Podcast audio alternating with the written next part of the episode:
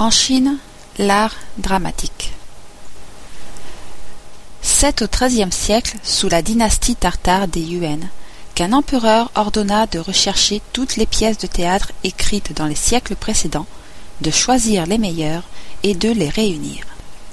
C'est alors que fut formé le célèbre recueil intitulé Yuan Jian Pe Tong, cent pièces de théâtre publiées sous les Yuan. C'est là le plus beau monument de la littérature dramatique des Chinois, et il alimente aujourd'hui encore le répertoire moderne. Tous les genres sont représentés dans ce recueil. La tragédie historique, le drame domestique, les pièces mythologiques et féeriques, la comédie de caractère ou de mœurs, les drames judiciaires, les drames religieux. Ces pièces sont divisées généralement en quatre parties ou actes, précédées souvent d'un court prologue. Le texte n'est pas partagé en scènes, mais les entrées et les sorties des personnages sont indiqués par ces mots. Il monte, il descend. Les apartés sont marqués par cette phrase. Parler en tournant le dos.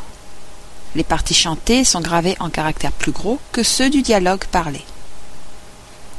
Dans la rédaction de ces pièces, tous les styles, tous les langages sont employés selon le sujet.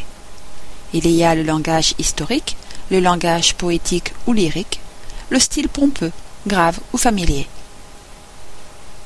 La plupart de ces drames et de ces comédies contiennent des beautés de premier ordre, mais elles ont, presque toutes, à notre point de vue, un défaut de composition qui pourrait bien être une règle tant il se retrouve fréquemment dans les pièces chinoises.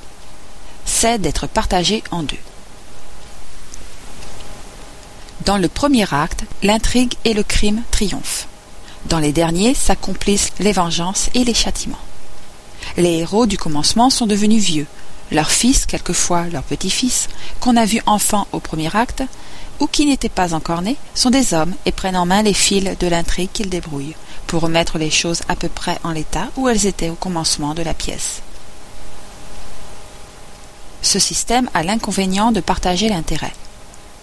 Le jeune homme, tardivement présenté au spectateur, n'a pas toujours le temps d'attirer des sympathies.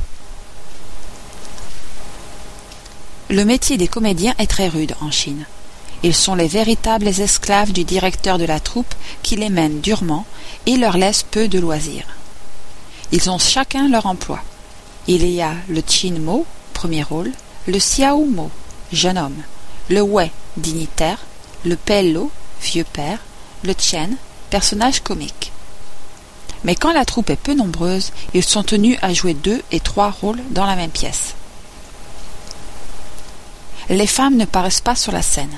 Les travestissements des garçons de 16 à 19 ans en jeunes filles ou en femmes arrivent à produire une complète illusion.